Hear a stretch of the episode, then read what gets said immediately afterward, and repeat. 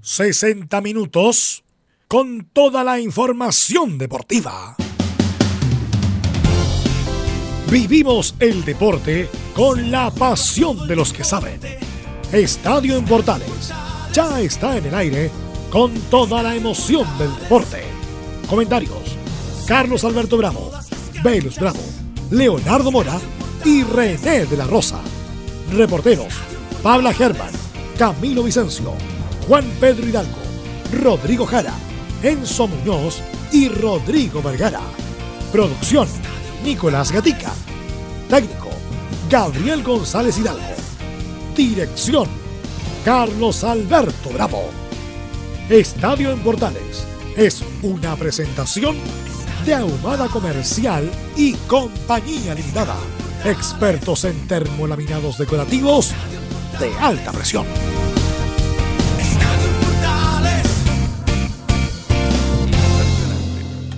Estadio Portal en el aire, ¿cómo le va? Buenas tardes, 14 horas, un minuto. Máxima para hoy, Camilo Vicencio. 34 grados. 34 a la sombra. 34 a la sombra, sí. Al sol, imagínense cómo sería 38 más. Incluso. Ya, pobre canícula. ¿eh? Sí. Así que a cuidarse, a tomar mucho líquido ¿ah? Sí. para evitar problemas. Bueno, tenemos muchas noticias, hablaremos de la Copa Davis. Hoy Argentina perdió con Alemania. Perdió con Alemania, sí.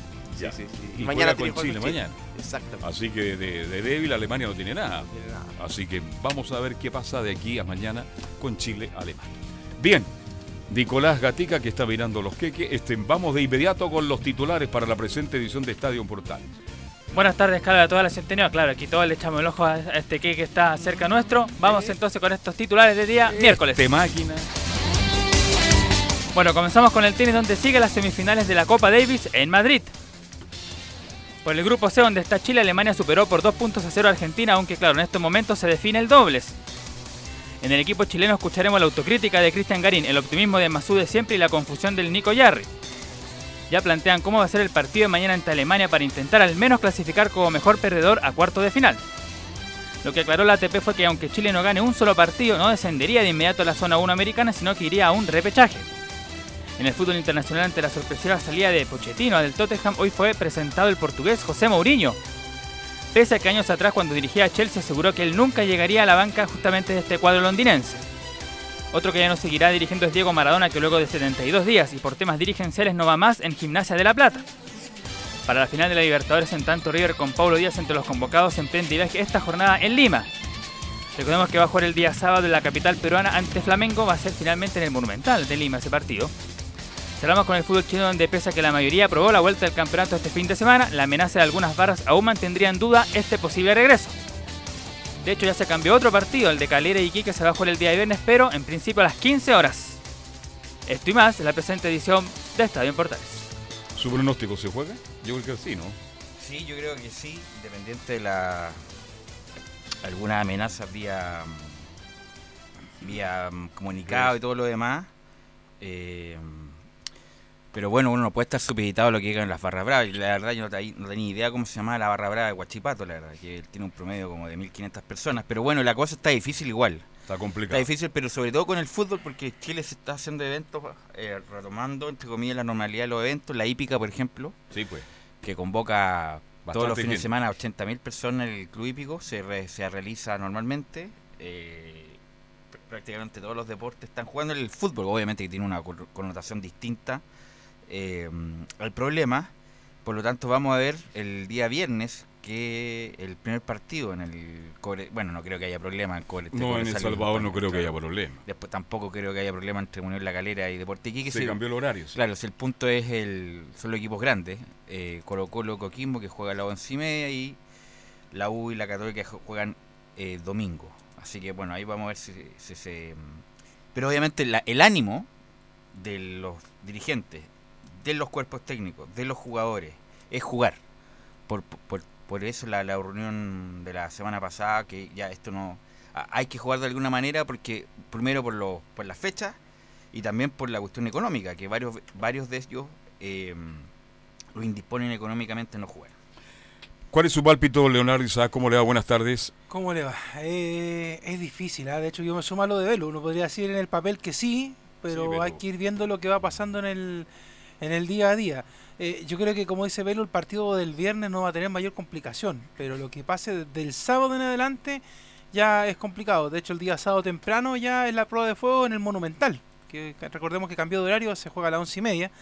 Y, de ahí en más, yo creo que vamos a ver si es que se puede reanudar o no el fútbol. Ahora, yo no sé, pensaba un poco en los hinchas, más que en la misma barra. El estadio es un lugar tremendo para poder manifestarse. Pero claro de que sí. hecho, eh, Incluso ayer, Hace- ayer, no sé si tuviste la oportunidad en el mismo... que- tenis. Tenis, que es muy elitista, qué sé yo, sobre todo... O sea, no es tan elitista, pero ayer sí, porque era la... Por el precio de la No sé quién eligió al hijo de Sergio Elías para ser moderador. El hijo de Sergio Elías, que es dirigente del tenis, para que sea moderador, lo hizo pésimo ayer. Bueno, hor- ese otra tradujo. cosa. Sí, horrible. Tenía menos chispa que. Bueno, eh, tenía. Bueno, ayer en el Movistar Arena también hubo gritos Sí, respecto a las pero demandas fueron sociales. más fríos que Claro. nada. Pero imagínate nada. que en el tenis, un, un Sí. un público acotado, que entre comillas tiene otro segmento, igual gritaron, entonces con mayor razón van a gritar, me imagino, Claro, en las barras porque, de fútbol. eh, yo te quería poner el ejemplo de, de Deportes Concepción, que hace dos semanas jugó una fecha ya en Collao, eh, en medio de todas las manifestaciones, y la gente hizo, hizo su sentir eh, en la cancha, o sea, mostraron carteles y todo, o sea, yo creo que es Un una, poquito cerrado, sí. es una buena... No, y los carteles Sí. también que decían eh, renuncia a Piñera y, y ¿cómo se llama? Era, ¿Cómo era la otra? De eh, nueva constitución, todos estos carteles que estaban pidiendo. Ahora, el tema es que eh, hay un, hay un, bueno, eso también lo vamos a ver el viernes en la tarde, pero el CIFUB también acordó de que los equipos de fútbol de, del fútbol profesional pudieran sacar también eh, lienzos a la cancha. Eso en- depende de la NFP más que del al- Mm. no, pero te digo, lo- se lo pidieron a la NFP, el CIFUB. Cuando se acordó el. Consejo de Presidente, el Consejo de Presidente le autorizó, a que sacaran algunos lienzos con alusión a los temas. Ahora, el tema es que la norma FIFA no te lo permite. Es. Eso es. Es el tema. Ahora, el tema es la FIFA contra todo el fútbol chileno. No, pues que la FIFA sanciona a posteriori. La da lo mismo, pueden hacer todos los lienzos que quieran, pero después la FIFA eh, sanciona a posteriori. Lo más probable es que con las chicas lo, lo pase lo mismo. Que la FIFA se demora, pondera y después pega el palo. O sea, si lo, si lo sabremos nosotros que tenemos tantas sanciones con FIFA. Claro, pero de, de hecho Eh, me me gustaría saber qué pasó con el Nico Castillo. ¿Se acuerdan que hace algunas semanas marcó un gol y que... en, en México. eh, sí, pues, y sacó también un mensaje alusivo a lo mismo, donde él podía haber sido y con sancionado. las chicas también pasó un problema. como decía Belu, con la selección Australia, chilena. Entonces, eh, entonces ver también cómo está el tema, porque bueno, ustedes saben que esta situación del fútbol es sensible, pero por todos lados. O sea, sí, yo. Pero veo insisto, además que hay horarios marginales como el de Co- Colo Colo, Y once la y, U. media, once y media en el Monumental. y Guachipato la U, que son a la misma hora. Claro, la U ha jugado varias, pero son horarios para justamente evitar cualquier tipo de problema. Católica también se adelantó a las 5 y cuarto. Eh, el punto es que la- los protagonistas del fútbol quieren jugar. Vamos a ver si lo permite la, la- los elementos externos. ¿Y hasta cuándo esperamos? Hasta mañana. Bueno, ya están algunos árbitros ya fueron designados. Héctor Jona va a arbitrar Cobresal La Unión y César Deichler Unión La Calera con Deporte Iquique. El resto de la jornada todavía no ha sido designado los árbitros. Bien. O sea, si la, si la ANFP quisiera que esto se desarrollara de manera normal, ya debería tener todo listo. Evidente. O sea, Ellos si- están igual que nosotros. Claro, o sea, si yo le digo, si yo quiero jugar, pongo los árbitros, pongo todo. Y juega. y empiezo a pasar las promos ya por el canal del fútbol, cosa que tampoco he visto. O sea, no, no hay ninguna promo de, oye, el próximo sábado juega Colo Colo. No, no hay ninguna. Bueno, ojalá que todo se normalice lo más pronto posible. ¿Nos metemos un poquito en el tenis? Sí, eh, ayer no tuve la posibilidad de, de- bueno, de, de- de hacer comentarios respecto al tenis, pero siempre uno cuando hay malas actuaciones de los futbolistas chilenos, en- tanto a nivel de clubes como a nivel de selección, uno es bien duro. Y, con el tenis como que no es tanto, pero lo de ayer fue patético, la verdad. Fue muy malo, muy malo, pero horrible. Comparto Porque una, co- completamente. una cosa es jugar mal, jugar mal, y otra cosa es eh, no entregarse, la verdad. Y ayer entre Jarry y Garín, no sé si se los comió los nervios o se los comió los rivales, que ar- los argentinos lamentablemente últimamente nos, nos vienen ganando seguido. Pero una, una falta de entrega de aptitud totalmente eh, muy mala, que hace mucho tiempo no lo veía. Siempre los tenistas se la sacan, que bueno, hay que empezar el próximo partido y todo lo demás. Pero lo de ayer, ni siquiera me dio para ver los comentarios argentinos porque era demasiado la, fue demasiado la diferencia. Fue demasiada la diferencia eh, y sobre todo con un capitán que lo mejor que tenía, que obviamente que tenía condiciones tenísticas, por algo llegó donde llegó, pero era justamente el espíritu, el ánimo de no dejarse doblegar. Y lo de ayer fue muy malo. Lo de Jarry, eh, que necesita urgente una brújula, porque obviamente qué condiciones tiene, pero una brújula en cuanto a su juego y en cuanto a su emocionalidad. Y lo de Garín, que venía muy bien, cuarto de final en un Master 1000, eh, se entregó totalmente a Schwarman. Y ahí hay una cuestión de, de emocionalidad, así que no. Eh, prácticamente Chile está eliminado de la de estar pasar a los octavos de, el, octavos de final, cuartos de final Cuartos. del- de la Copa Davis. Así que no, muy malo la verdad y este camino que se hizo largo para llegar a este punto. Ojalá que mañana mejore Chile, por lo menos muestre un poco más de espíritu, pero la verdad lo de ayer fue muy mal. Vale decir, este, como jugó Chile con Argentina, no tiene ninguna opción ante Alemania en el día de mañana. ¿Tenemos reacciones, Nicolás Gatica? Claro, sobre todo si Alemania ya le, también le dio paliza a Argentina el día de hoy. Sí, escuchemos primero a, a Jarry, quizás el más bajo del, del día de ayer, tanto en doble como en el single, y se refiere primero el tenista nacional al tipo de cancha. Una cancha que, aún estoy muy acomodado. Es difícil para mí acostumbrarme a este tipo. Yo creo que he jugado muy pocos, muy pocos partidos. Sé que en el futuro puede ser una, una superficie buena o una vez que le agarre la mano. Tengo mucho que trabajar, eso sí. Pero bueno, aún estamos, estamos en ese proceso de, trabajo. Es una cancha que si uno, si uno crece en este, este tipo de superficie es más fácil, a veces lenta, a veces se frena, a veces rápida, patina, y como que no, hay que saber, como, hay que conocerla.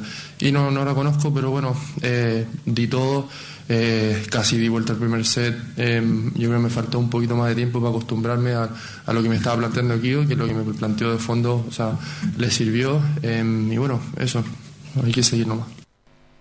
Bien, ahí estaba Jarry justamente. Fuera del saque, ¿qué otras condiciones tiene Jarry? Porque tiene un saque No, espectacular. tiene, tiene golpes. hoy, Sí, tiene- no, sí, lo que pasa con Jerry es que es bien inestable, o sea, tiene partidos y participaciones muy buenas y otras que son pero para el olvido. Entonces, yo creo que justamente nos tocó en esta pasada esa. Jugó muy mal, realmente Sí. muy mal. Muy no, pero nervioso. incluso yo vi peor a Garina, porque por También. lo menos Jarry en algún momento palió el set. Tuvo incluso la posibilidad de quedarse 5 a 5. Garín lo entregó todo. Pero lo de Garín fue muy malo, muy malo, viejo, con poco espíritu. No, o sea, me faltan adjetivos para lo, lo de ayer, por lo menos que mañana terminen con un, eh, luchando, a lo, a lo menos, eh, y mostrando un poco más de amor propio. Bueno, ahora escuchamos justamente al otro singlista de Chile, pues a, perdón, a Cristian Garín Bendigo, que se refiere a su nivel, dice, no estuve en mi mejor nivel y también adelante el partido con Alemania. Creo que, que obviamente me hubiese gustado jugar mejor, creo que eh, no estuve en el nivel que, que vengo jugando este año, Eh, obviamente no, no hay que quitarle mérito a Diego, creo que hizo un muy buen partido, jugó muy bien, pero la verdad que sí, un poco de impotencia por, por no haber jugado como venía, pero como dijo Nico, creo que hay que mirar el, el- lo, lo que se viene, eh, que es el jueves, la verdad que hoy eh, creo que no estuvimos, eh, no, pu- no pudimos jugar a nuestro nivel y eso obvio que da rabia, pero hay que aceptarlo y, y mirar el- lo que va a ser la serie con Alemania. Chile-Alemania, entonces, mañana. 7 de la mañana comienzan los, los partidos también, donde tiene a Kolschreiber y, a Struff, el equipo alemán. Ayer eh, entrevistaron a Sveret, porque no jugó la Copa Davis, y le preguntaron, dijo que no tenía, no le, que no le encalentaba nada esta Copa Davis, que la Copa Davis eran mano a mano, llaves con, a 5 sets, y que si- mientras se juegue esta modalidad él no va a jugar. Lo mismo decía Federer. Hay varios que están en desacuerdo con esto, es más rápido sí, eh, y en una semana se va a definir quién es el campeón del mundo. Igual pierde un poco porque uno estaba concentrado el fin de semana entero en, la Copa Davis y ahora la verdad los partidos pasan muy rápido, la verdad, y no hay incluso ni no hay chance para que se recupere en caso de que vaya perdiendo tan drásticamente como pasó ayer. Claro, y se jugaba a veces de local y eso incentivaba mucho a la gente. Había Todo el mundo se preparaba para ver un duelo de, de Copa Davis. Y ahora escuchemos al capitán del equipo chileno, pues siempre motivador ahí, siempre optimista, el Nico Mazú, el, tenis- el ex tenista y también capitán de este equipo nacional. La primera que escuchamos de Mazú se refiere al lado positivo de este formato de Copa Davis. Obviamente que hay mucho análisis, análisis que hacer. Como tú mismo me dijiste, soy una persona que eh, va a estar pensando de cómo dar vuelta a esta situación hasta que juguemos con Alemania. Eh, tenemos la posibilidad de poder reencontrarnos con, con- con- con el tenis, con ganar. Y este formato, verle el lado positivo que todavía estamos en carrera si hacemos bien las cosas. Pero más allá de lo que pase mañana Chile, no, no estaría bajando, ¿no todo? ¿Mm? No, porque como decía la base del ATP, aunque Chile no ganara un solo punto, un solo set, estaría un repechaje y ahí si pierde el repechaje va a la zona ¿Repechaje 1 americana. ¿Con quién? Con lo de la zona americana, me imagino. No, con, con, cual- eh, cualquier país que vaya subiendo. Claro, porque tiene que jugar igual una eliminatoria al otro y el que va llegando a esa final se enfrentaría. O sea, Chile podría jugar nuevamente contra Austria o otro rival así en repechaje el próximo razón. año. Pregunto por qué llegó tanto a llegar ahí. El camino fue largo, entonces, bueno. Pero ojalá que mañana, como dice Velo, otra actitud de los jugadores. Sí, no, Eso es lo más importante. Muy mal, muy mal lo No, de- horrible. Yo lo comenté ayer, horrible, horrible, horrible. Lo del, siempre los tenistas tienen otro tipo de códigos, que no sentí la cancha, que no estoy falta de ritmo, qué sé yo, pero bueno, había que mostrar independiente, porque una cosa, insisto, es que te gane el rival, porque le está pegando saque tras saque y le pega winner tras winner, pero otra cosa es entregarse como se entregaron los jugadores chilenos ayer. Y la última para cerrar el tema de Masú el- y de este equipo, el partido con Alemania. Bueno, en realidad, obviamente que al estar en el circuito constantemente viajando, los veo jugar siempre. Eh, y esta Copa Davis se viene preparando y se viene pensando en los jugadores que van a estar, porque más o menos hay ciertos países que ya más o menos saben quiénes, quiénes van a jugar. Así que conozco perfectamente a Struff, eh, a Goldschreiber, eh, eh, al resto de, los de los jugadores también, a los doblistas, son, son grandes jugadores, ganaron Roland Garros. Generalmente en- están en instancias finales en los torneos, pero también, o sea, uno puede pensar a, a- a- a nivel de ranking que está bastante parejo. Eh, el doble, obviamente, ellos marcan una diferencia porque tienen una pareja constante que le ha ido bien, pero, pero una serie abierta también.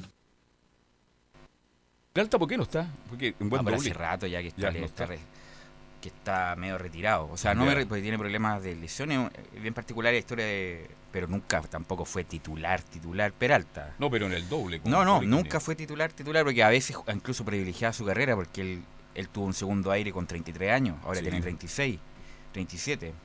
Eh, incluso renunció a algunas Copas y por lo tanto era un gran jugador, pero tampoco fue titular en muchas series. Con suerte habrá jugado una, habrá jugado dos, pero siempre era Poligny con Jarry.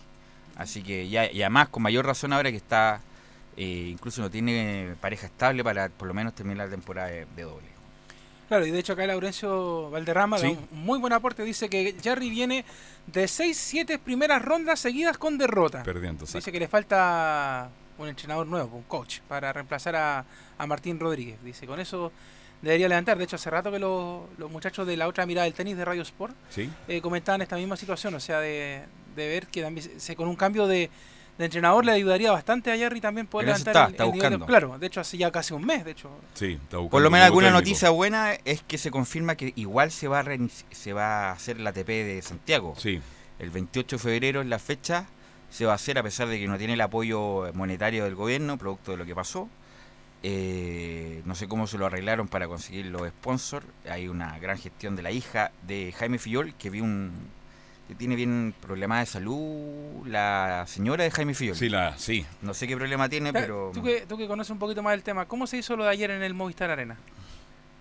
¿en qué sentido? De, de traerlos a, a Federer. Ah, y- una productora, todo Una lo hizo. Además, que, eh, de- venía de este de harto tiempo. Por ya. digo, porque por ejemplo. eh, Era, tú- disculpa, era el más los costos suspenderlo que no. que hacerlo. Entonces, por algo, por, al- por algo lo hicieron. No, te pregunto para en un tema de logística, o sea, por ejemplo, si esto era un, esta era una exhibición, o sea, cómo Sí. poder hacer que un, un ATP se puede realizar, porque como tú bien decías, se quitó la, eh, los 500 millones del, del gobierno, gobierno. Ajá. que son bastante, entonces cómo cómo poder, eh, 500 mil dólares. claro, cómo hacer que alguien los pueda ayudar para que esto se, se logre y que no se pierda, porque no significa que solamente llegue el, pro- el próximo que- año. Son y- cuatro años. Hay que salvar este año para seguir en No, no, no, son cuatro años. Sí. Firmó contrato cuatro años la ATP con. eh, me parece que Quito, el que ya no va a ser la ATP, y está. Sao Paulo, no, Claro, era claro, Sao Paulo, Brasil. va, Brasil. va a estar en la fecha ahí de la ATP, va Sí. a estar en el Estadio Nacional, hay que hacer muchas refacciones.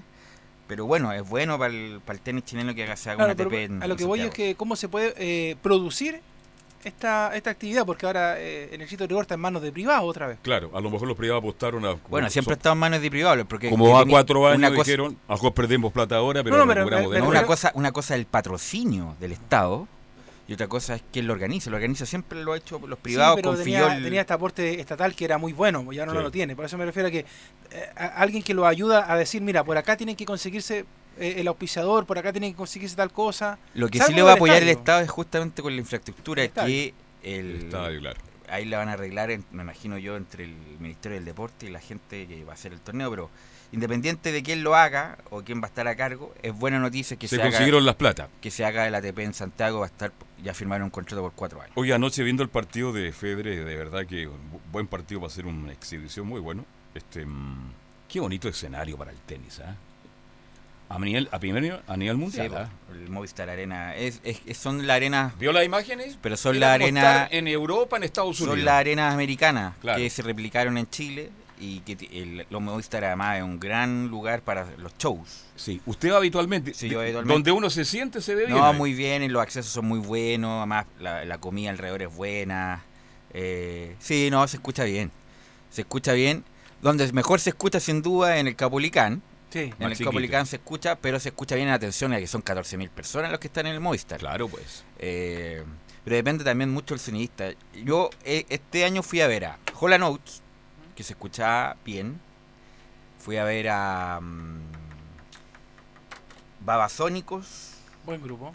¿Y a quién más fui a ver? Ah, no, a Paul McCartney en el Estadio Nacional. Y Steve Wonder. Steve Wonder, y depende sonidista. Yo, yo escuché a, a Steve, a Cool and the Gang sonaban, me acuerdo, como camión, ahí en el... Y Jamiroquai no sonaba tan bien. En productos de, de sonido. El sonidista es fundamental ahí. Bueno, si tuviera Gabriel González, suena extraordinario. ¿Ah? Claro, ahí lícitamente no se escucharía. Ahí te, no se- te- ahí te no- pasarían ahí- unos fonos. Ahí no. no, se escucha para nada. No, pero... ¿Ah? Pero depende, depende. Sin duda que el- donde se- mejor se Claro. escucha, sin duda en el, de los muchos es que es más lugares chiquitito. es que ido, pero no tiene ver Es que acá la acústica es, todo, en el es Capu- una mole de cemento. En, acá. el, en el Capolicán. Claro. Acá es todo cemento. Por ejemplo, en el allá no se hace concierto en el- la estación Mapocho, era horrible, la estación La Mapocho era muy mala. horrible. El, Teatro Teletón, Tiene buena acústica, Sí, pero hay que saber manejarlo. eh, el Estadio La Florida, depende porque era bien particular el Estadio Sí. La Florida. Eh, el Nacional, bueno, muy grande, depende también del sonista. Pero por ejemplo, hubo hay eventos más bien, más que hubo. Hay eventos, por ejemplo, en el Hipódromo Chile, Nunca he ido. en el Club Hípico también se han hecho. Entonces, y suenan bien, pero vos digo, tiene que Todo ver- pasa por los sonistas. Era, es el. Acá hay tres sonistas de lujo genio. aquí en Portales. Zamorano, Gabriel González, que sería el jefe, y, ah, y, eh, César Navarrete. y César Navarrete. ¿ah? Pero el problema es que son muy caros. Bien, algo más del tenis para ir cerrando esta parte. No, eso, eso del tenis. eh, y bueno, mañana Chile juega el, el- la ¿Quién parte llave. jugando mañana, Nicolás a las 7 Gatica? de la mañana comienza este compromiso de Chile frente al equipo. ¿Jarry con quién o Garín? ¿Quién parte mañana?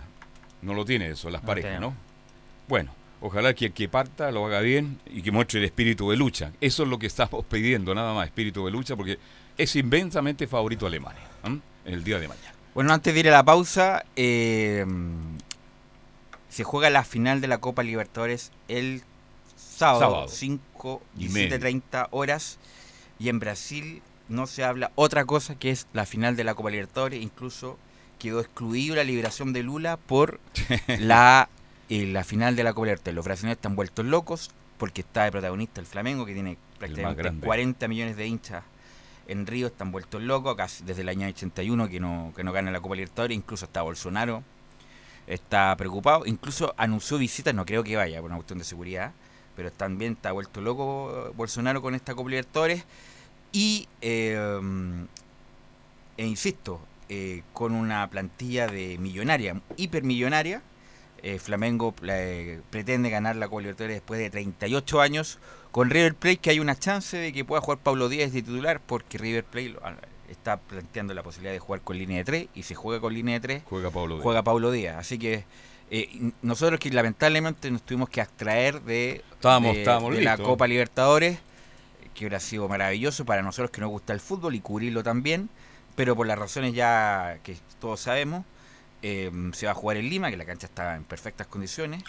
eh, así que vamos a ver una fiesta, lamentablemente desde afuera, pero en Brasil, en Brasil sobre todo, en Río, es una fiesta y no se habla nada más Que que, la la, final. de la Copa Libertadores de América. el equipo más popular de Brasil. Es un equipo extraordinariamente popular, increíble. ¿ah? Este, ahora en lo futbolístico, Velo, son dos de Son dos de los mejores equipos con una leve ventaja de Flamengo. Flamengo, yo también. Sí. ¿ah?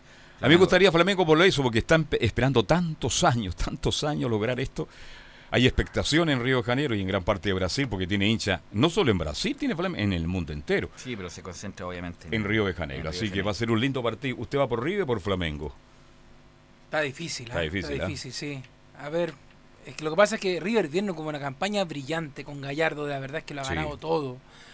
Así que si fuera por eso, Y River está Paulito Díaz también. ¿m? Sí, Chileno ahí. Díaz, sí. Lindo partido. Sí. Y lo vamos a ver Pero, tranquilo. pero como por- hincha argentino del fútbol, yo creo que gane Flamengo, no creo que gane más River. Sí. No. Me gustaría que ganara River Plate. ¿Otra vez? Me gusta. El fútbol de simpa- River. Simpatizo con River Plate. Yo también, pero No, yo no. yo también le tengo mucho cariño a esa hinchada brasileña tan sufrida en los ¿Qué tiene últimos años. ¿Qué tiene que No, ver? es que uno va por esa parte también. No, para mí me gusta la historia de River Plate, porque Sí. River Plate tiene una ¿Y historia. la historia de Flamengo no le gusta? Pero al lado, o sea, Flamengo. Sí. Imagínate, Flamengo. Imagínense, no teniendo historia como tiene River, mire la cantidad No, de pues, hinchas que A mí tiene. me, me gusta la historia de River Plate porque se ha caracterizado a través de su historia de grandes equipos, grandes equipos de fútbol. La máquina de River de los años 40. Ah, con Pedernera, Di Stéfano, Mm. Moreno. Lustó. Después tuvieron 18 años sin salir campeón y después armaron un mediocampo entre el JJ López, lo- eh, Alonso. Alonso, el Mostaza Merlo, después salió un campeón en el 86 con Juan Gilberto Funes, el mismo Alonso, Antonio Alzamendi. Después todas esas jornadas de fútbol argentino que nosotros veíamos en televisión, en su Televisión. momento, fútbol argentino, que tú también tuviste la posibilidad de relatarlo cuando estuvo en Sí. algún momento en UCB. Sí. Y todo el periplo de Marcelo Salas, que fue brillante, por- Claro, Por eso uno le da- le incluyendo el robo a la Universidad de Chile en el 96. incluyendo el Claro, la U, incluyendo el de la U. Sí. Buena- pero- buen aporte. pero el- lo de Por eso River- no puedo ser hincha de River. Pero lo de River Plate, en cuanto a historia de, de, de- de paladar negro. No, la el tiene, no, Entonces, sí. por eso a mí me gusta River. Claro. No, la Pero, tiene. pero los dos rivales son muy buenos en, en el papel. Además que han jugado muchos chilenos en River. Pues. Sí, lista Eh, larga. A ver, partamos. Escalona. Fue a pasear, pero Álvarez, Eladio Rojas, No, pero de los que brillaron, Marcelo, Marcelo Sala y Alexis Sánchez. Alexi. son las grandes Y figuras. bueno, y ahora Paulo Ahora Díaz, entre comillas. Así que, bueno, tenemos alguna relación con el equipo del barrio de Núñez. La banda sangre. Bien, pausa y seguimos.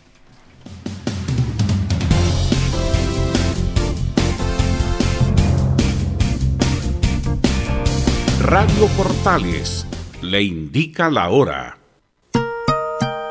14 horas 28 minutos. Termolaminados de León, tecnología alemana de última generación. Casa Matriz, Avenida La Serena, 776 Recoleta. Foro 22 622 56 76. Termolaminados de León. Porque somos lo que Chile escucha. Escuchamos a Chile. Una vez más, la radio, el medio mejor evaluado en los últimos acontecimientos que vive el país, reitera su compromiso con el Estado de Derecho, la democracia y la plena libertad de expresión. Escuchar radio durante estos días me ha permitido estar informado de manera oportuna y clara, sin transmitir miedo.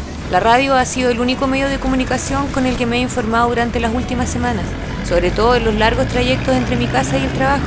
Me gusta la radio, me da la información como ningún otro medio. Los cortes de tránsito, el estado del metro, las marchas y todo lo que sucede a nivel nacional. Porque somos lo que Chile escucha. Escuchamos a Chile.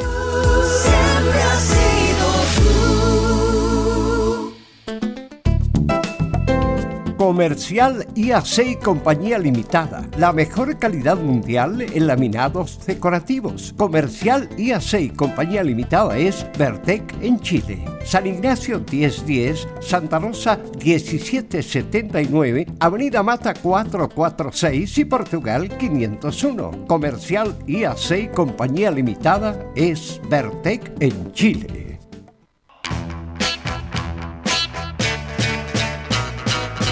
Radio Portales les invita a escuchar de lunes a domingo de 11 a 13 horas el programa Espacio Vital, con la conducción de Carlos Zapaj y la participación del ideólogo fitoterapeuta Ricardo Vázquez Huerta, con el gentil auspicio del Centro Bionaturista Valle de Vida de Matucana 21, a pasos de Alameda.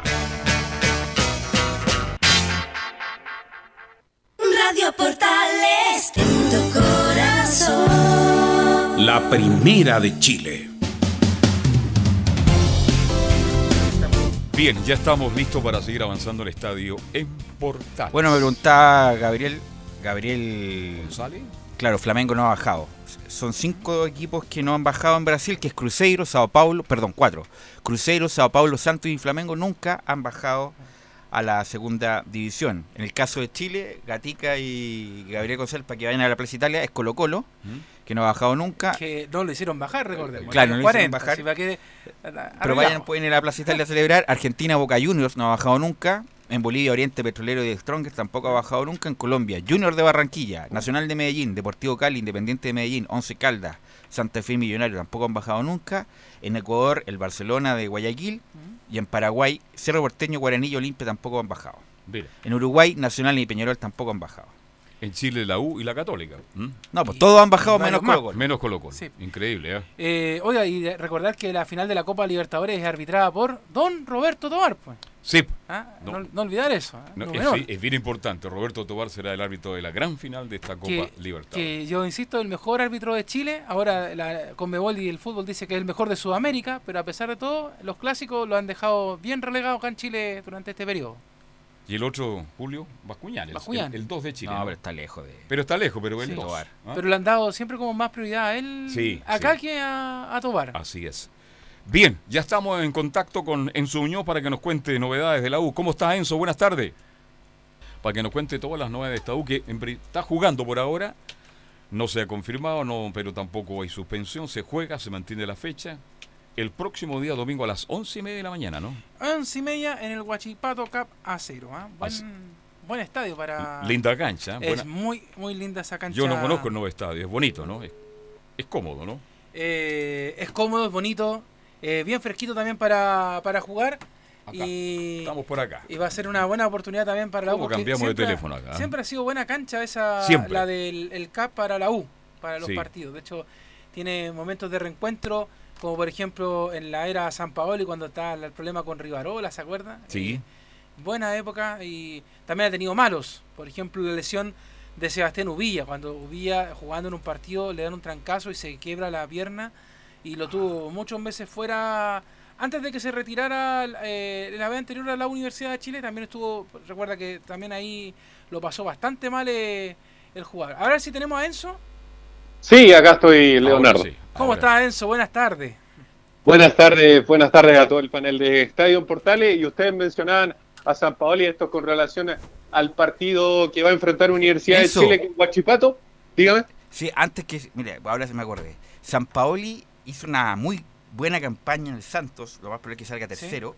Lo quieren todos los equipos de Brasil. Santos quiere que se quede.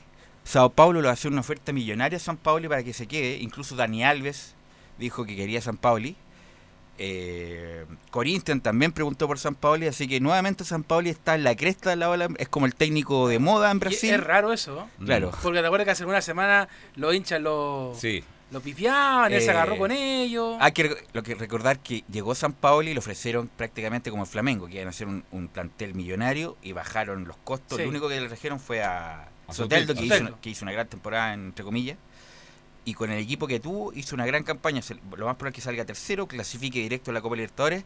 Pero el Sao Paulo y el Corinthians quieren, y el Palmeiras, quieren a San Paulo en, en su, en su cuerpo técnico. Así que se deja de querer nuevamente Claro. El chico de Casilda. Si no es Ren, se queda en Sao Paulo. Sí. Ahora sí, disculpa Enzo. Sí, y ustedes mencionaban a, a San Paoli, yo también se los voy a mencionar, pero esto con relación a un jugador que hoy día está de cumpleaños, cumple 30 años, se, se llama Eduardo Jesús Vargas Roja, uno de los máximos goleadores del fútbol de la selección chilena y además que pasara por la U y brillara el año 2011 siendo el goleador de esa Copa Sudamericana. ¿Cómo olvidarlo? Lo de Eduardo Vargas fue extraordinario. Eh, hay que recordar que llegó con Peluso el 2010. Hizo una buena cobertura, no era titular del todo el 2010 y no termina bien el campeonato Eduardo Vargas el 2010. Si seguía Peluso, Eduardo Vargas iba a ir a préstamo. La gente se olvida. Sí, acuérdate que partió. Puch, Puch y Eduardo Vargas, porque según Peluso tenían pajaritos Claro. en la cabeza, iban a ser mandados a préstamo. Bueno, Y terminó, eh, eh, comenzó el año 2011 peleando el puesto con Gabriel Vargas, ¿te Y acuerdas? se va, se, se va Peluso y San Paoli lo transforma en un extraordinario jugador que fue goleador de la Copa Sudamericana y que fue el segundo jugador, mejor jugador de América el 2011 detrás de Neymar, que perdió por la votación del diario El País. Claro. Así es. Eduardo Vargas, como te decía, que peleó con Gabriel Vargas en esos primeros meses de San Paoli. Eh, Eduardo Vargas que, bueno, también marca el gol histórico de la final de la Copa Sudamericana, los dos, el primero y el, el tercero. Allá, allá en, en Quito en fue. Quito también. ¿Cómo, cómo olvidarlo? Claro, y acá en el Nacional marcó el primero y el tercero, después el medio gol de Lorenzetti. Después en la, en la final del campeonato de clausura de ese año, también con Cobreloa, también gol de Eduardo Vargas. De hecho, los diarios ya no, no sabían cómo más titular con Eduardo Vargas, que de hecho después cuando se fue al fútbol europeo tuvo un apodo tan feo que de hecho lo sigue colocando algunos Turboman. Turboman. Que de verdad que eh, es feo el apodo, Sí. ¿sí? ¿para qué le vamos a decir? Ahí no le fue muy bien. Tuvo, ah, Lleva Eduardo Vargas 38 goles en 91 partidos de la selección chilena. Es el segundo goleador histórico de la selección chilena De hecho, detrás de Alexis Sánchez. De la Copa América histórica de Chile, Eduardo Vargas fue el goleador, recordemos en ese momento. Bigoleador, pues. Sí, pues. El 2015 y el 2016. Lamentablemente, en los clubes no le fue bien. Eh, Fue al primero al Napoli, ¿se acuerdan? Sí, Italia, sí. Que no tuvo espacio, la verdad. No sé para qué lo llevaron si no, no lo hicieron jugar. Después en Gremio se reactivó su carrera. bien, está Vanderlei, Luxemburgo. Sí. Valencia con Pisi, ahí tuvo un semestre bien bueno, lamentablemente no llegaron a acuerdo. Después se va a jugar a Inglaterra, después se fue a jugar a Alemania y ahora en el Tigre donde ha logrado bastantes cosas ganando muchos títulos. Ha estado en varios clubes, así que la Sí. billetera debe estar llenita. ¿m? Y además sigue siendo humilde, pues. El Sí, chico de Renca. de Renca. Muy tranquilo. Ahora el Renca no la lleva ya, ¿no? No, Eso solamente ya- Renca, ¿no? Es solamente Renca. Sí. Pero el Pero- Renca va, termina su carrera, se va a quedar a vivir en México. Sí, se enamoró va- de México, se Con su acostumbró. señora se acostumbraron y terminó- incluso vendió su casa que se había hecho imponente en el- cerca de la cordillera aquí en Santiago y mm, se va a radicar en México terminado su expedi- expedición como futbolista. Ah. Bien, Don Enzo, ahora le escuchamos con mucha atención. Sí, y ahora pasando a un tema que es un poco más complejo y esto tiene plena relación con el partido de este domingo a las once y media que debería jugarse en el Huachipato Cup a cero y es un comunicado que lanzó ayer la barra de Universidad de Chile, la barra de los de abajo específicamente, donde dicen lo siguiente, no taparemos 30 años con 90 minutos, los de abajo somos el pueblo y queremos ser escuchados, paguen por los asesinatos. Pedimos a todo el pueblo azul no asistir al partido al partido rechazamos tajantemente que se reanude el campeonato, nos sacan los ojos y quieres que veamos fútbol. No más asesinatos, no más represión, los de abajo, la revolución. Bien, ahí está. Y, y también la barra de Guachipato, también tampoco, Claro. vale decir, los barristas no quieren jugar. O sea, se podría jugar a puertas cerradas. Exacto. Transmisión televisiva a puertas cerradas. Como lo iban a hacer la semana pasada, de hecho, los equipos de primera B. Sí, claro, si sigue así, van a tener que tomar determinación así y ahí el que pierde Sin el público. El hincha, porque una cosa es, está bien, las demandas sociales, que no la vamos a cuestionar, pero ya los hinchas ya no quieren ver a su equipo por producto de esto, lo que hay, según ellos, prioridades. Pero bueno, pero el fútbol se tiene que desarrollar porque es una actividad económica como cualquiera y esto se tiene que terminar en algún momento y por algo lo más probable es que se juegue. Vamos a ver cómo se desarrolla el autón de seguridad de aquí hasta el cierre de la fecha que es el domingo. Claro, yo, yo no sé en realidad eh, qué es lo que está pensando la NFP, porque quizás podrían haber parado esto y, y haber tomado otra determinación, pero yo creo que esto ya se termina jugando, o sea, Sí. va a haber, no, no hay otra forma, Por lamentablemente. ejemplo, hubo, hubo mucha, un- mucha mu- polémica por el fútbol joven. Y yo estaba, pues, obviamente, que estaba muy sentido Moisés Villarroel porque tenía muchas chances de ser campeón con Wander en la sub-19. Pero da lo mismo si se termina el fútbol menor, porque ¿en qué sentido voy? No, da- no da lo mismo porque hay muchos técnicos que dejaron de percibir ingresos, tenían por lo menos ya, eso, o- por supuesto. Pero en cuanto si gana o no gana, da lo mismo porque lo principal es la formación de los jugadores y sacar si es campeón o no campeón eh, es, es poco relevante. En este caso sí, porque aquí hay plata de por juego, hay descensos de por juego, hay ascensos de por Ahora, medio eh, y hay, Hay copas y hay internacionales. y hay, y hay Pero que ojo, cumplir en- contratos. en ¿La el- Comebol hasta cuánto da plazo en para.? el, en- en el fútbol formativo, eh, creo que el plazo es hasta el 14, por ahí en esa fecha, 14 de diciembre, para mandar los que son van a Sudamericana, Libertadores, suben y bajan. Exacto. Pero ojo, Velus, en el fútbol formativo ahora también es fútbol negocio. Pero ¿Por qué no, te lo digo? no al nivel No al nivel, pero, pero, pero es fútbol negocio. ¿Por qué te lo digo? Porque, por ejemplo, Universidad de Chile, ya que estamos en el, en el reporte de la U, tiene un auspiciador distinto en la camiseta Correcto. que el primer equipo. Sí. Incluso la rama femenina tiene un auspiciador distinto que lo- los Sí. chicos y los del primer equipo. Está bien, pero se, me imagino se le puede equipo. compensar. Me Es que imagino, me imagino no, yo. no se compensó porque si te fijas, lo primero que apareció la semana pasada cuando se suspendió el fútbol joven y el fútbol formativo fue que directores técnicos y trabajadores del fútbol formativo quedaron cesantes. No, no, no, no, pero voy, yo voy, O sea, no hay vo- plata. voy en el sentido del sponsor. le pone la ISO en, en cualquier co- cualquier partido local de la U, incluso va, va a haber más que poner la, la cuestión en el fútbol Pero hay otra cosa que el equipo campeón de la va a la Copa Libertadores. Bueno, eso se definió con Guachipato, pues. y eso es lo Y eso fue lo que no le gustó a Moisés. eso no es lo que le gustó a ahí hay un plata de Moisés por medio. Pero, como insisto, es una situación excepcional. no, sí estoy de acuerdo. Es una cuestión que no ha pasado en Chile en los últimos 30, 30 40 años. No, pero es que lo lamentablemente, lo mismo es mucha- que- esa, esa normalidad, lamentablemente, se Es está que por eso digo, lo mismo, lo habría que aplicarle al primer equipo ahora en estos momentos, porque ya la Si verdad. seguimos así, sí. Claro, porque la verdad, Belu, es vergonzoso, sería vergonzoso o, o complicado que esta semana se vuelva a suspender, porque sería un mes y una semana de para que tendría el fútbol. Cinco semanas ya. Sí. Bien, Enzo, de vuelta con usted. Sí, ahora escuchemos a uno de los protagonistas, uno que debería ser titular este, este domingo si es que se juega, y es Nicolás Oroz, que analiza el rendimiento que ha tenido durante los partidos de este año en Universidad de Chile. Obviamente he tenido buenos partidos, no, no sé si el, el año que, que me hubiera gustado, ¿no? Llegar a la U y, y tener este nivel, me hubiera gustado, bueno, otro desempeño también en- a nivel colectivo, este, también me, me hubiera gustado otra, otra situación, entonces, pero bueno, es, lo, que, lo que tocó y bueno, estamos a pelear hasta el final para mejorar y terminar de la mejor manera.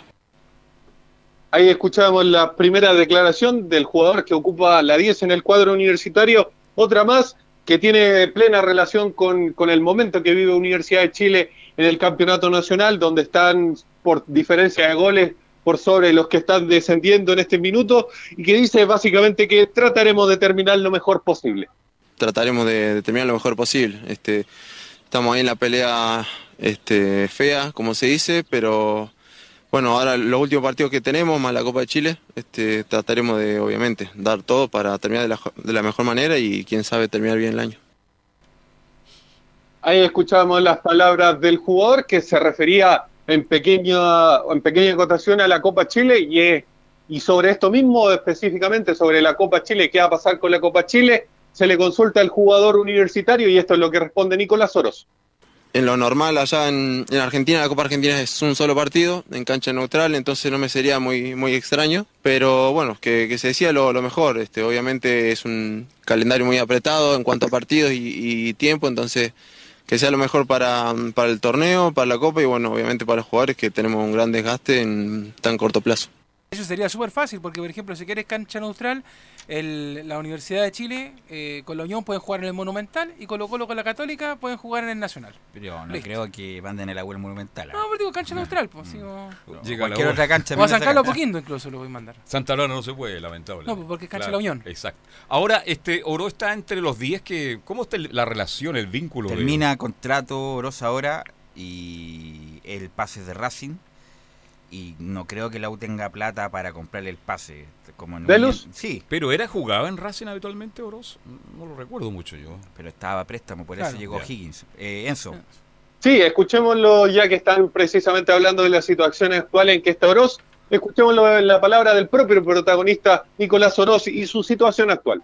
Me, me, llegó- me gustó mucho llegar a- al club y tengo contrato ahora hasta, hasta fin de año. Yo tengo que, tengo que volver a Racing, estoy a préstamo y bueno, después se verá. A fin de año creo que hoy la, la dirigencia tiene muchos problemas como para andar pensando en eso, con todo este tema de, de si se reanuda o no el fútbol, así que este, se verá, yo supongo que se verá, es decisión de ellos, no, no mía, así que yo esperaré el llamado nada más. De hecho, son 10 jugadores de la U que terminan contrato a fin de año. Y además que hay que terminar el campeonato de Leo porque justamente termina hasta diciembre, no se puede seguir más allá. Por ejemplo, el mismo Oroz, él termina en diciembre su vínculo con la U, imagínense si se puede, por Se ejemplo, juega en enero, pues. Imposible que va a quedar con menos, con 10 jugadores menos, po. Claro. Entonces, además eso no solamente le pasa a la U, le pasa a muchos clubes del fútbol profesional, por eso la urgencia de terminar no como sea, pero si es que no se, no se juega con público, bueno, que no se juega con público, pero hay que terminar el campeonato por eso y muchas cosas más. Claro, porque además del, del tema de Nico Ross, también, por ejemplo, de lo importante está Leo Fernández también. También. ¿Qué va a pasar con la situación de Leo Fernández en la U? Y además en Racing no va a seguir el Chacho Caudet de técnico, va a llegar otro, por lo tanto va a tener que incorporarse nuevamente Oroz, a ver si el nuevo técnico lo tiene eh, en consideración. Considerado, claro. Yo creo que no, porque llegó un 10 muy bueno en Racing, Roja, un paraguayo. Eh, habría que prorrogar el préstamo en la U, es la única chance que tiene con, con Oroz, porque comprar el pase es imposible. Escu- eh, lo invito a, a- a escuchar ¿A dónde lo invita? ¿A tomar un helado? Uy, qué rico. ¿Ah? No, a escuchar rápidamente la gracias. lista de jugadores que termina contrato con Universidad de Chile precisamente ahora en diciembre. Y está el caso de Johnny Herrera, Matías Rodríguez, Nicolás Oroz, que termina el préstamo, Pablo Parra, Uvilla, Venegas, Gonzalo Collado, Leo Fernández, Alarcón, Zacarías y Echeverría son los que terminan contrato ahora mismo en diciembre con Universidad de Chile. Ahí están los 10. Un equipo, ¿m? realmente un equipo. Herrera, difícil que continúe. Matías Rodríguez, ya dije yo, yo creo que deberían renovarle. Eh, Echeverría también, a pesar de que no. ¿Abeldaño lo renueva? Es que Abeldaño renueva automáticamente por los números de partidos jugados y ya los cumplió, por lo tanto eh, es una renovación automática. Eh, ¿Quién más dijo? Dijo Parra. Pablo Parra. Es difícil lo de Parra. Parra llegó como gran figura de Coroloa, no ha hecho ni la mitad de lo que se esperaba. Y es un buen jugador. ¿ah? Es un buen jugador, Es que pero lo fueron tapando también. Sí, también. Pero no bueno, tuvo titularidad. eh, pero al principio jugó con mucho con Kudelka. Hay que recordar que jugó y no anduvo. Queda Sebastián Eh, Uvilla, ¿le renueva No, a Uvilla? Huilla no. No, gracias a Huilla. Huilla, gracias por ¿A todo. Venega? Venegas sí. Luchito Beso está para cocinar un galemano, ¿no? Para, Collado, que se para- vaya a préstamo. Bueno. Collado se va a España, po, Sí, así que que ya está definido. Así que bueno, ahí Golver y Vargas tuvieron mucho tiempo para pensar los pasos a seguir de aquí en adelante. Ojalá que se. con la Ojalá, Dios. del fútbol. Don Enzo. Eso con Universidad de Chile que se sigue preparando en el Centro Deportivo Azul. Ah, en la mañana tuvieron práctica los jugadores con de cara a lo que podría ser este duelo contra Huachipato en el CAP Acero en Talcahuano específicamente. Bien. Gracias, Enzo, que tenga una muy buena tarde. Buenas tardes. Pausa y seguimos. Ya se viene el informe de Colo Colo Católica y más el Estadio Portales. Radio Portales le indica la hora. 14 horas 47 minutos. Termolaminados de León, tecnología alemana de última generación. Casa Matriz, Avenida La Serena, 776 Recoleta. Foro 22 622 56 76. Termolaminados de León. Comercial IAC y Compañía Limitada. La mejor calidad mundial en laminados decorativos. Comercial IAC y Compañía Limitada es Vertec en Chile. San Ignacio 1010, Santa Rosa 1779, Avenida Mata 446 y Portugal 501. Comercial IAC y Compañía Limitada es Vertec en Chile. Radio Portales 1180M les invita a escuchar su programa Al Día con Portales. De lunes a viernes de 20 a 21 horas. Música, noticias y entrevistas. Al Día con Portales. Radio Portales en tu corazón, la primera de Chile.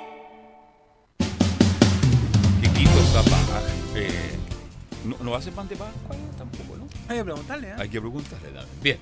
Colo Colo, Nicolás Gatica. ¿cómo- ¿Qué pasa en Colo Colo? ¿Alguna novedad?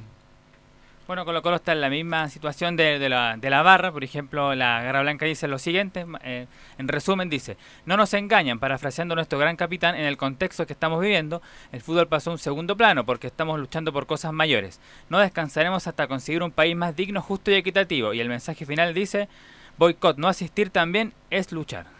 Bien. Otra declaración de la Garra Blanca ante los de abajo. Falta ahora la barra de Barnechea. Bien. Claro, ahí está entonces. Ya, bueno, Colo Colo debiera jugar este sábado, si todo está normal, a las once y media, frente a Coquimbo Unido, ahí en el Estadio Monumental. Vamos a ver ahí si eso se puede desarrollar. Hoy día habló el gerente deportivo de Colo Colo, Marcelo Espira, que se le consultó, entre otras cosas, obviamente, la, la seguridad de este compromiso, incluso por la opción de que se pudiera jugar sin público, por la integridad de los jugadores, y también de los jugadores que terminan contrato y la situación, y por un rumor que estuvo surgiendo hace un par de días de una posible llegada de algún delantero seleccionado peruano, que estuvo en el Mundial de, de Rusia. Nos referimos a Paolo Guerrero, que alguien por ahí lo lanzó. ¿Qué edad tiene como Pablo rumor. Guerrero? ¿40? ¿38? ¿Qué tiene? Por ahí andar. Sí. Claro. Entonces, por favor. Pero Pablo Guerrero, cojo, juega más de los- todos los que están arriba. todos los delanteros que tiene O sea, si viniera Pablo Guerrero lo traigo, pero inmediatamente, independiente que tenga 50 años. Pablo Guerrero tiene 35 años. Ah.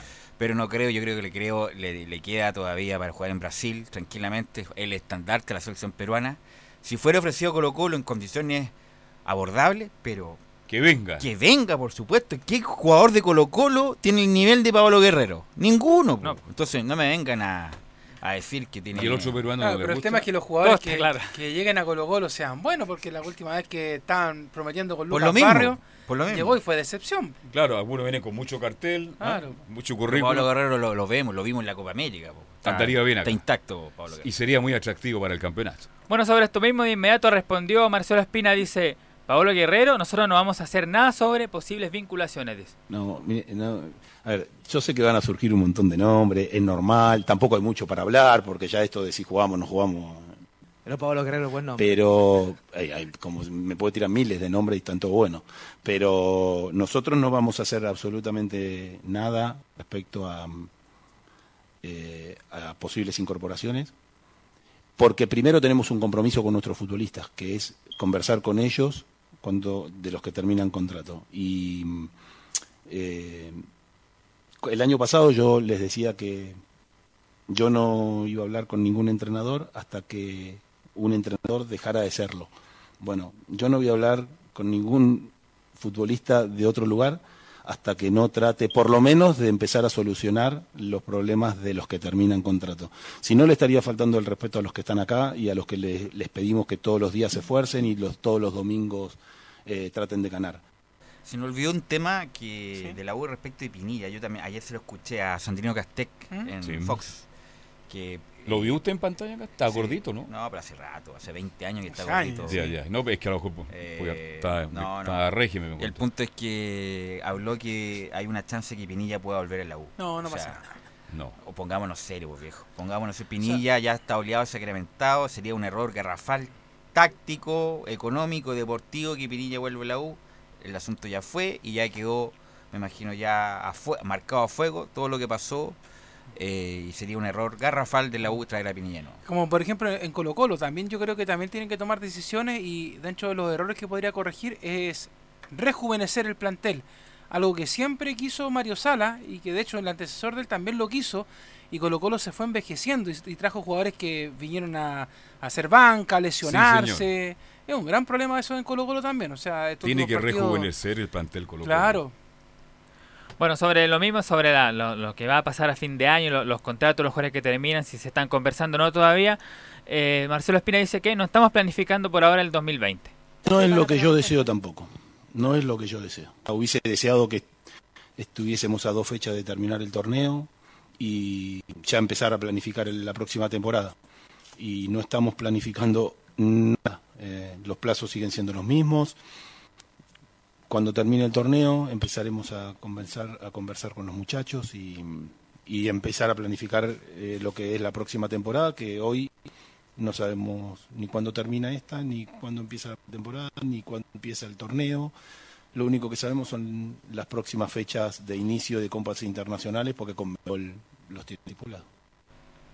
Claro, porque el sorteo recordemos que va a ser el día 17 Está hablando de diciembre. bajito Espina, Se quedó sin fuerza así como Nicolás Gatica. Exactamente, parece que no comió qué, que esa paja. Si él, si él dice que está respetando la fecha, ya es tiempo de estar buscando jugadores, porque si va a buscar jugadores del medio internacional, ya es el momento de mirar a Claro, Argentina, Brasil, a donde él Si lo va a ir quiera. a buscar en enero. No, Claro. además, bueno, es que tiene razón en el sentido de que eh, si el campeonato se hubiera desarrollado en forma normal, quedarían dos fechas y tendría el temporada de vacación y todo ese periodo para poder tramitar jugadores. Lamentablemente, por lo que No, ha tiene que pasado.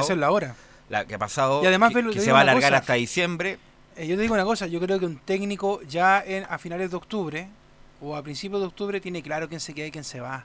O sea, Sí. no es necesario que termine el torneo para decir, mira, yo no quiero que juegue más Pajarito Valdés, no quiero que juegue más Paredes porque ya está en la edad, no quiero que juegue más Valdivia porque ha venido a dar jugo, no sé. po.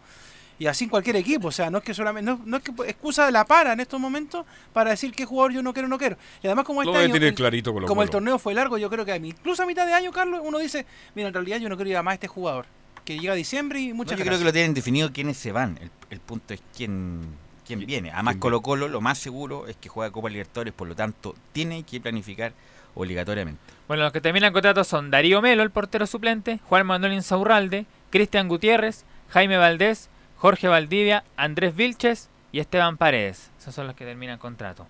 De El todo lo único que me seguro, no Paredes le pueden seguro. renovar por unos seis meses más. y A ver si alcanza Carlos Humberto Caselli. Y, y en Saurralde quizás también podrían renovarle, pero el resto de los jugadores prácticamente ya no, no va a continuar. Así que en eso está Colo Colo esperando nomás el partido del fin de semana, donde Paredes iría titular y Valdivia estaría desde la banca. Ah, Valdivia va a la banca. Paredes titular. Para- Valdés sería el volante creativo. Si es que juegan contra Coquimbo Unido el próximo día sábado a las once y media de la mañana. Bien. Católica, Universidad Católica. ¿Cómo está Camilo? Buenas tardes. Bien, muy buenas tardes. Y en Católica también empieza esta temporada de, de rumores. Esto podría ser de humo también, porque Ya, se ya. habla de Andrés de Alessandro. Ya. La posibilidad dicen que fue ofrecido, yo no sé si fue ofrecido en realidad. No, Pero es que termina lo- contrato. Los representantes ofrecen a tantos jugadores que. Sí. Está bien, es una. una, Podría- una- Es la época de ofrecimientos. De ofrecimiento. Bueno, termina contrato él ahora en diciembre. Lo que pasa es que el Inter de Porto Alegre va a Sí. una renovación total. Ya. Ya. tiene a su técnico, que el Chacho Coudet de Racing se va al Inter de Porto Alegre. E incluso el Inter de Porto Alegre preguntó por Alemania, ¿sabes por quién? Por, Charles Aranguis, que Sí. fue figura en el Inter de. Porto Alegre. Y preguntó por él. Y se va a sacar a todo, entre comillas, las vacas sagradas, entre ellos Andrés de Alessandro. Ahora, de Alessandro tiene 38 años.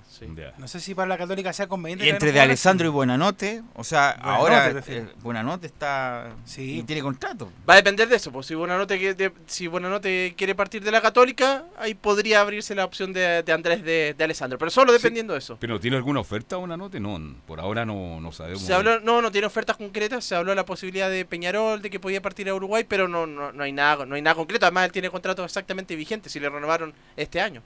Así que yo por eso lo dejaría dependiendo de la situación de Buenanote, si es que llega eh, de Alessandro o no. Aparte, la prioridad es un centro delantero. También se mencionó en un momento lo de Pablo Guerrero. También, También, ah, también son en Católica, ya. Sí, sí, Ya. sí, sí, sí. También, también se, se mencionó, pero ahí- esa va a ser la prioridad pensando en- ya en el próximo año. Y el resto de los, hay jugadores que, que también ya, hay varios que terminan contrato en la Católica, son siete. Ay, ay, ay. Sí, eh, bueno, hay uno que está, Edson Puche, el caso más que el Más caso complicado, más complicado, pero por el que tienen que negociar, Juan Cornejo, que también existe la, la posibilidad de que, de que pueda continuar. Jason Vargas, la tiene más complicada también. Jason Vargas, vea. ¿ah? Tiene que volver. Juega menos que Valdivia. El menos show que hizo a principio de año para, para que no llegara a la U y no jugó nada prácticamente. No jugó. Jugó con suerte dos partidos. En Copa Chile. Gran proyecto, ¿eh? Un campeonato. Y después, bueno, ya son el otro caso César Fuentes que va a seguir. Pinares también. Mañasco también termina contrato, también seguiría. Son parte de, los de los que terminan. Y para el fin de semana, eh, Edson Puch ya pudo entrenar. Había, tenía un problema lumbar que lo tuvo esta semana, pero dicen que es una lesión crónica que, que él tiene. Y bueno, ya pudo entrenar, así que podría ser titular el fin de semana. A estadio se autorizó a foro completo al final para, para el fin de semana. 14.000 personas. Ya. 14.000 personas, sí. sí, sí, Pensando es- en la posibilidad de, de obtener el título. Ya, 14.000 espectadores para Católica Audax Italiano. Exactamente, así que esa es la posibilidad. Yo me hago la misma pregunta. ¿Qué estarán, qué estarán pensando los dirigentes del fútbol en este minuto? Ya es miércoles. Hay incertidumbre. Por ahora se juega. Pero la gente dice, ¿se jugará? Yo creo que es más difícil ya decirlo ma- que mañana sea a un día de que se juegue, de que se juegue No, y que empiece la fecha, claro. ya es complicado.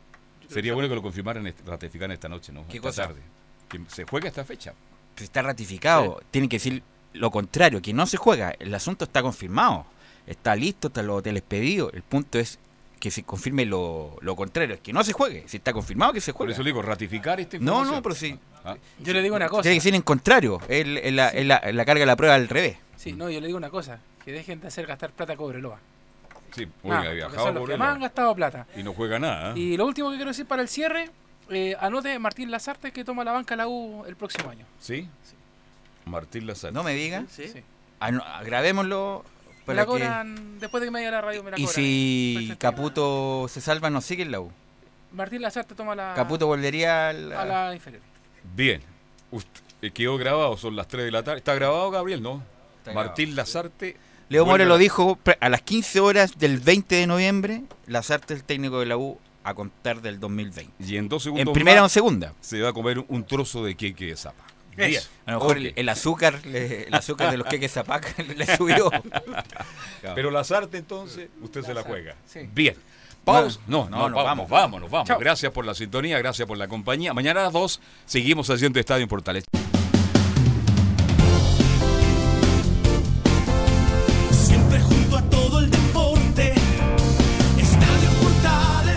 Fueron 60 minutos con toda la información deportiva. Vivimos el deporte con la pasión de los que saben. Estadio en Portales fue una presentación de Ahumada Comercial y Compañía Limitada. Expertos en termolaminados decorativos de alta presión.